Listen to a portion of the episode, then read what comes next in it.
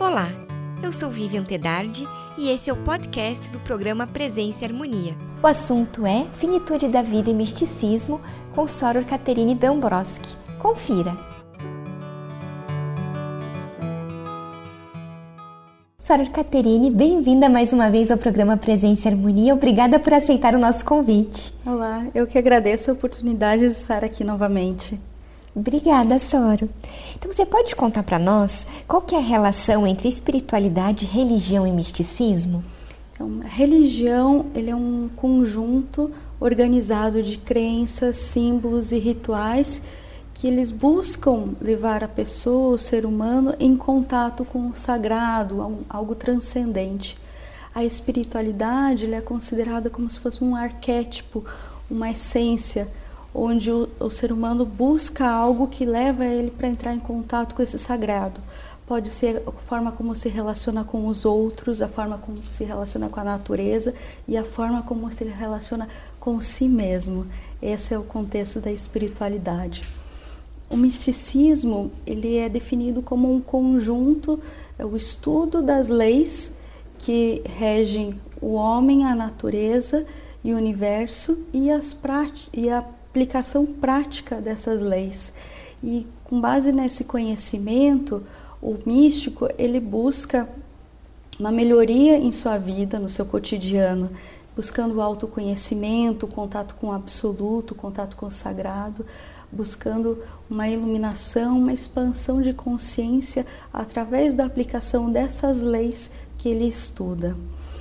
Então, pode analisar que uma pessoa pode ser religiosa e não necessariamente ser mística, o místico não necessariamente ser religioso.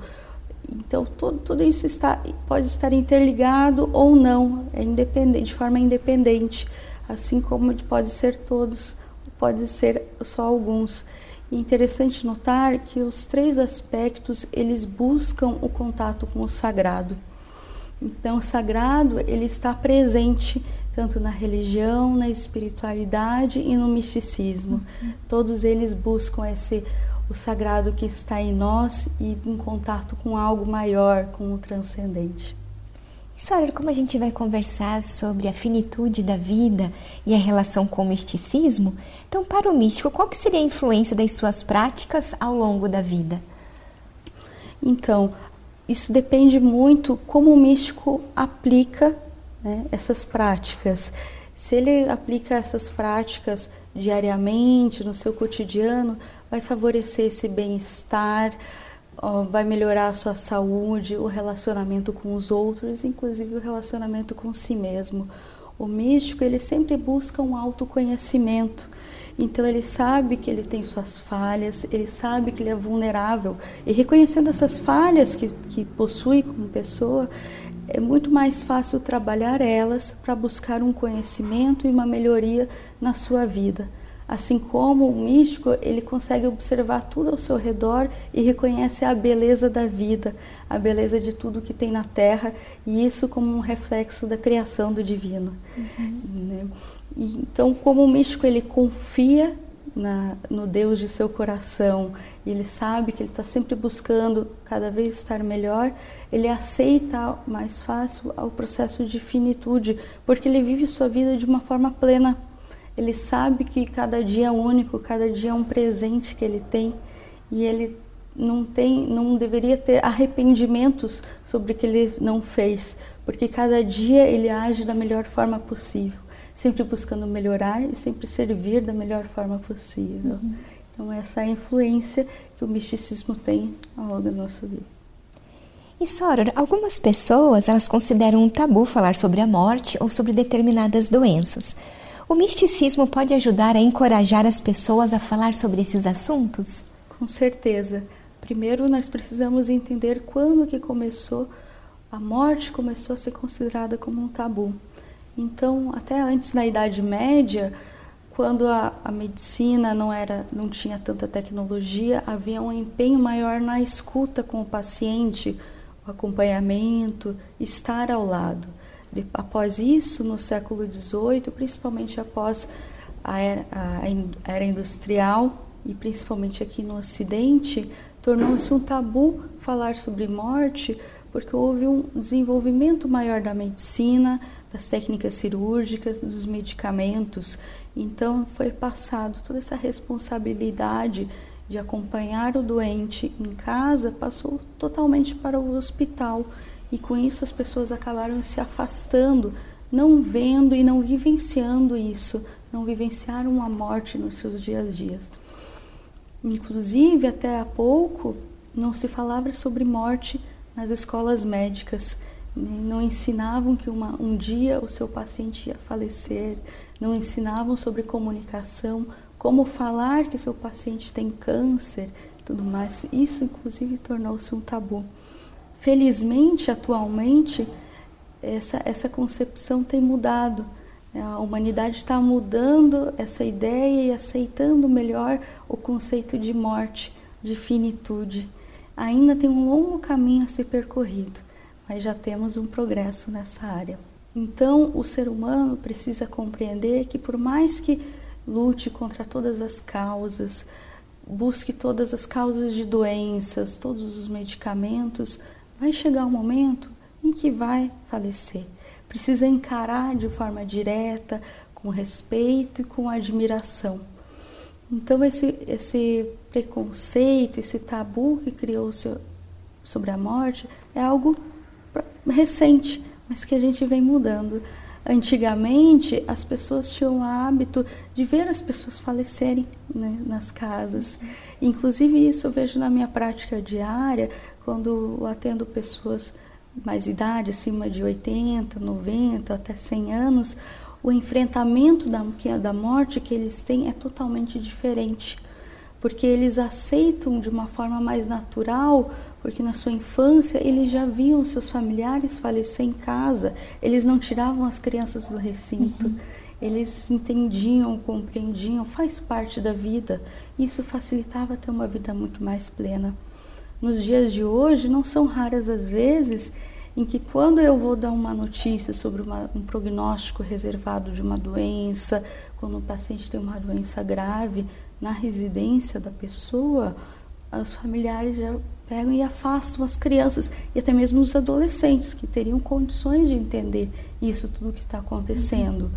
E esse fato de estar tá afastando eles já vai complicando o luto complica toda a aceitação sobre a morte, né? Então, esse e esse desenvolvimento, o pensamento sobre a morte tem que começar desde a infância. Se nós evitamos que as crianças e adolescentes saibam sobre isso, quando eles forem adultos, não vão de uma hora para outra compreender. Então, precisamos voltar a essa forma de abordar de uma, algo natural porque a morte é natural, ela faz parte né, de nossas uhum. vidas, ela compreende, é, a vida, inclusive, ela compreende entre o nascimento e a morte. E a gente aceitando melhor que um dia nós vamos morrer, que nós somos seres finitos, é muito mais fácil, porque nós podemos viver nossa vida de uma forma muito mais plena. Nós nunca sabemos quando será o nosso último dia. Então, vivendo nossa vida sem arrependimentos, sempre pedindo perdão, perdoando a nós mesmos, amando os outros de uma forma plena. E o misticismo ajuda muito nesse conceito, porque o místico ele tem práticas de meditação, técnicas de autoconhecimento, e através disso o místico percebe que sua vida é finita e ele confia no divino. Ele sabe que um dia essa vida aqui como ele conhece irá terminar, mas ele sabe que ele está fazendo o melhor possível para viver uma boa vida. Uhum. Ele sempre acredita e faz o melhor. Então o misticismo ajuda a conversar sobre isso, porque o, o místico ele não considera como um tabu. Não é um tabu porque para ele é algo natural, vai acontecer, faz parte. Né? Está entre o nascimento né? E a, e a morte é a vida, e ele está aí a vida como um todo. O místico também vê a morte como uma, considera uma grande iniciação, né? é uma experiência que ele passa. A primeira experiência nessa vida é o nascimento, depois é vi, temos, cumprimos nossa vida, nosso desenvolvimento e a morte. E através da morte, o processo de estar próximo de morrer, que a, o ser humano tem uma grande lucidez de todos aqueles momentos que ele passou e tudo que ele poderia ter passado, e ele tem uma lucidez enorme. Ele quer fazer tudo que às vezes não fez durante a sua vida. Então, o Mishim considera esse último momento final é uma grande iniciação, é um momento único. Nós devemos aproveitar como uma experiência e, ao mesmo tempo, aproveitar toda a nossa vida de uma forma mais plena e ampla. Sim. E quais os medos e sentimentos mais comuns na terminalidade da doença, de uma doença? Uhum. O medo do sofrimento é o mais comum, principalmente o medo da morte, que é o que permeia, justamente está relacionado com o tabu. É muito comum encontrar pessoas que têm medo de se tornarem independentes, de se tornarem totalmente vulneráveis, dependentes dos outros. Porque imagina, uma pessoa, nós estamos aqui bem saudáveis e de repente alguém adquire uma doença grave, não consegue às vezes se virar na cama, se alimentar, ou até mesmo sente uma coceira em algum lugar, não consegue, depende de uma outra pessoa, ele se torna totalmente dependente. Então é o medo dessa dependência, desses momentos que antecedem a, a morte ou quando é feito um diagnóstico, estar dependendo dos outros. E junto com essa dependência, é muito comum eu encontrar pessoas que se sentem como uma sobrecarga para a família. Eles acham que, como eles estão dependendo dos outros, eles se sentem que estão sobrecarregando a família, sentem como se fosse um peso. Né? Então, isso causa muito sofrimento para a pessoa, todos esses pensamentos que eles criam. Além disso, há o medo do desconhecido a mente começa a criar muitas coisas sobre o que é, vai acontecer depois, amanhã. Então se torna algo meio sombrio, cria fantasmas, tem todo um imaginário sobre o que pode acontecer, sobre esse desconhecido. Então isso, isso causa um grande sofrimento. O conhecimento e a confiança que vão trazer a paz para essa angústia que a pessoa tem. Esse medo do desconhecido e a falta de confiança, eles podem se assemelhar com o momento que nós temos antes de dormir. Tem gente que tem uma angústia de cair no sono, porque não sabe o que vai acontecer quando vai dormir e se vai acordar no dia seguinte. Agora, se a pessoa tiver confiança no que vai acontecer, ela deita e dorme e, a, e confia, porque sabe que pode vir acordar no dia seguinte. Então, esse medo ele pode ser aliviado com a confiança, confiança do que pode vir a acontecer. O, o medo do o sofrimento, o medo do sofrimento pela dor atualmente pode ser aliviado com medicamentos, com acolhimento e com a presença de outras pessoas que estando juntos vão aliviar todos os aspectos da dor, não só a dor física, mas a dor emocional, a dor psíquica, a dor espiritual. Você comentou agora então sobre dor espiritual, né? Então, o que, que seria esse sofrimento espiritual também associado ao que a gente está conversando? O sofrimento espiritual ele é algo único de cada pessoa, porque cada pessoa ela tem uma própria representação da espiritualidade. Para alguns a espiritualidade pode estar relacionada à religião, para outros com a natureza e para outros até mesmo estar com a sua família. Então essa importante é que essa expressão única de espiritualidade de cada um deve ser respeitada. Né? Então, a primeira coisa tem, temos que escutar como essa pessoa expressa essa espiritualidade e acolher essa pessoa, porque ela está em sofrimento. E esse sofrimento é real. Um, um erro muito comum são as pessoas falarem: nossa, você tenha fé, porque você vai se curar. E a gente não pensa porque no interno essa mesma pessoa pode pensar: poxa, se eu não me curar é porque eu não tenho fé. E isso pode gerar um grande sofrimento para a pessoa. Então, cuidado muito com as palavras, que as palavras podem ser grandes venenos que uhum. ficam marcados na pessoa e podem causar muito sofrimento.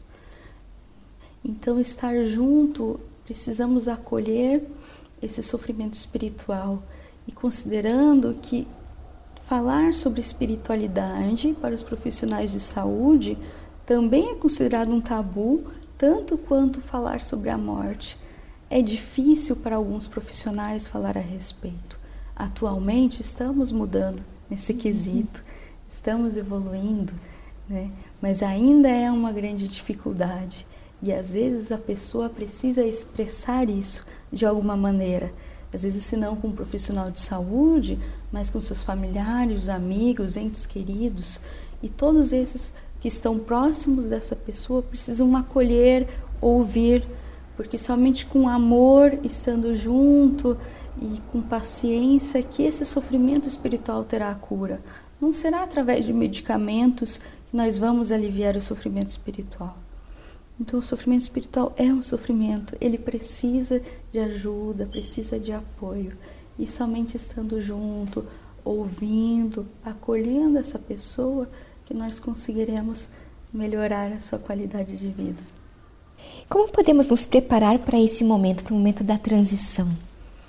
Então, a, nós, o ideal seria nós prepararmos para o momento da transição desde o nascimento, porque a única certeza que nós temos na nossa vida é que um dia nós vamos morrer.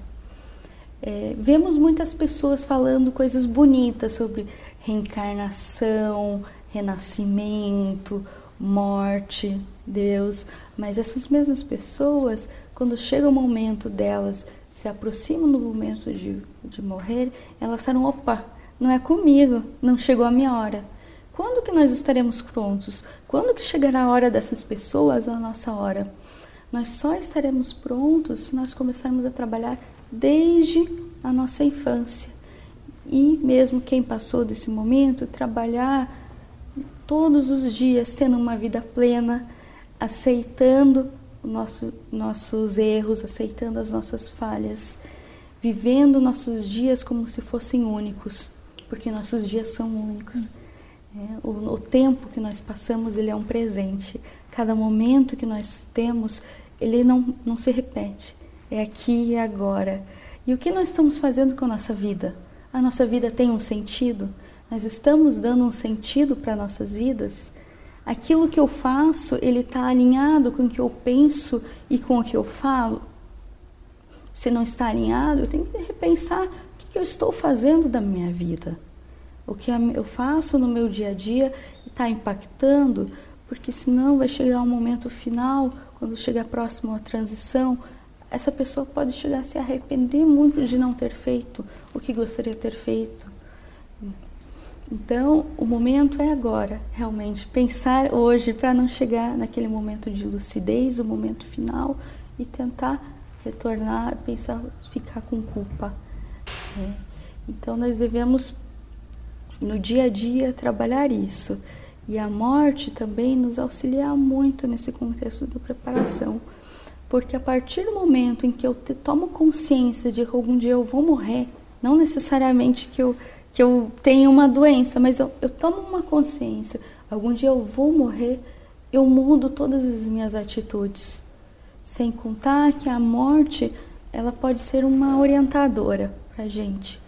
Porque se eu pensar, poxa, e se esse fosse, e se esse fosse o último dia da minha vida? Eu estaria fazendo isso que eu estou fazendo agora, aqui nesse momento? Se eu pensar, não, eu não estaria fazendo isso, estaria fazendo uma outra coisa, é um momento de repensar, repensar toda a sua vida, para depois não ter uma vida cheia de arrependimentos e sempre buscar ser uma pessoa melhor, fornecendo perdão para os outros, perdoando a si mesmo, aceitando nossas falhas e procurando evoluir como seres humanos e como pessoas que aqui estamos. Então, nossa preparação para a transição é a todo momento, é todo instante é viver uma vida boa uhum. para termos uma morte boa. Sim. Então, sendo um místico, como que eu posso ajudar outra pessoa que está passando por um processo de doença grave sem a possibilidade de cura? Primeira coisa é estar junto, ouvir e acolher a pessoa. Né? Tem uma história de como aconteceu a morte de Jacob Boehme, que foi um filósofo místico, pensador do século XVII, como foi a morte dele. Era mais ou menos a uma hora da madrugada. Ele chamou o filho dele para perto dele e perguntou de onde estava vindo essa música tão bela, com seus cantos harmoniosos que ele estava ouvindo por toda a casa. O filho dele respondeu negativamente que não, não, não tinha nenhuma música, né? Mas mesmo assim, ele pediu para abrir todas as portas e janelas da casa para ouvir aquilo melhor. Passados algumas horas, ele trouxe sua família para perto de si, sua esposa e seus filhos, e falou: Chegou a minha hora, eu vou para o paraíso. E nisso ele percebeu que o seu filho mais velho estava olhando para ele de uma forma fixa, como se estivesse segurando a sua alma. Aí, nesse momento, ele pediu para o seu filho virar de costas, e aí ele deu um suspiro, e aí ele libertou-se. Então, como nós podemos auxiliar? É estar junto, ajudando, assim como a família dele estava junto naquele momento, né? estar próximo, acolhendo, ouvindo. Como místico, uma característica muito importante que nós devemos ter é não julgar o outro, não criticar o outro pela sua espiritualidade. Porque a maior expressão da espiritualidade que nós temos é quando nós não tentamos convencer o outro, porque nós temos certeza daquilo que nós temos, daquilo que nós sentimos. Então é importante estar junto, acolher, sentir. E, sobretudo, nós não devemos negar a verdade para aquela pessoa, porque a partir do momento em que nós negamos a verdade ou que aquela pessoa não tenha conhecimento sobre sua doença, nós estamos privando a pessoa de viver aqueles últimos momentos onde ela estará totalmente consciente, lúcida daquilo que está acontecendo ou daquilo que pode vir a acontecer. Sem contar que a maioria das pessoas ela já tem uma noção, uma consciência de que seus momentos, de que a morte está se aproximando. Eles sentem, inclusive as crianças, talvez até mais do que os adultos. Então, não falar com aquela pessoa de que ela vai falecer, pode criar um círculo de silêncio, dificultando a comunicação daquela pessoa com a família. Então, o próprio doente não vai querer causar sofrimento para a família, então vai falar: Olha, eu estou bem, eu estou melhor, numa forma de querer ah, deixar aquela família mais confortável. Então, dizer a verdade não vai matar ninguém. O que vai causar a morte é uma doença. Isso vai chegar de alguma forma. Então, estar ao lado de uma pessoa como místicos, nós devemos acolher, ouvir, dar apoio para todas as necessidades da pessoa. Né? Como místico, nós também podemos auxiliar através de meditação, de visualização e de oração, deixando essa pessoa tendo uma qualidade de vida. Outra coisa muito importante é que quando estamos ao lado de uma pessoa no seu processo ativo de morte, essa pessoa ela consegue nos ver por completo. Ela vê nossas falhas, nossos defeitos, como nós somos realmente. A gente não consegue esconder nada dessa pessoa. Então é uma oportunidade única de aprendizado estar junto daquela pessoa em seus momentos finais porque ela nos ensina como nós devemos viver a nossa vida de uma forma plena, de uma forma feliz, sem a gente estar naquela situação daquela pessoa. Ela nos ensina como sermos, podemos ser felizes, amplos, viver nosso dia a dia sem ter aquele sofrimento, para quando a gente chegar naquele momento, nós aproveitarmos aquela iniciação, aquele momento único, teremos todo esse conhecimento, para a gente não deixar para o momento final para pedir perdão, para dizer que ama as pessoas. Pois é somente com amor e com carinho e através da poesia e da música que a gente vai entender o mistério da morte.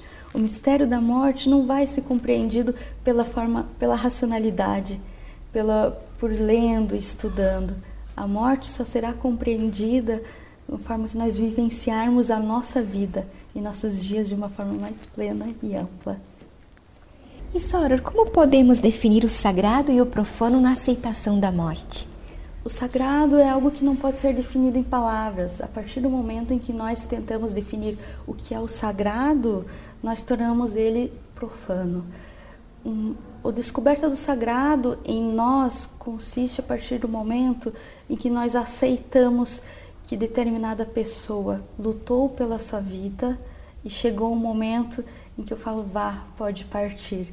Não é porque você está desistindo de alguém ou de um familiar ou de ente querido. Você sabe que você rezou pela cura, você batalhou para que os tratamentos todos dessem certo, que essa pessoa vivesse mais, mas você sabe no teu interior que chegou aquele momento da pessoa partir. Então você diz: vá, siga em diante. Esse é o momento em que a pessoa encontra o sagrado nela mesma, é um encontro do divino, da pessoa com ela. E nesse momento você está valorizando aquele tempo em que vocês passaram juntos, o tempo universal, o tempo sagrado.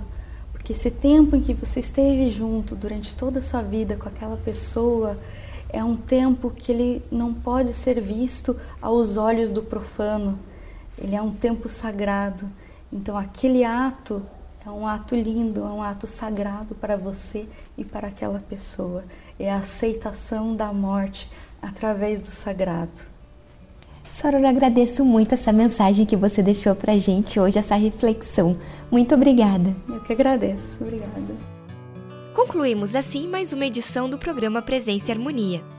Para acompanhar os nossos programas em vídeo e áudio, visite o portal da MORC no endereço www.amorque.org.br. Em nome da MORC GLP e de toda a nossa equipe de produção, queremos agradecer o prestígio de sua audiência. Paz profunda!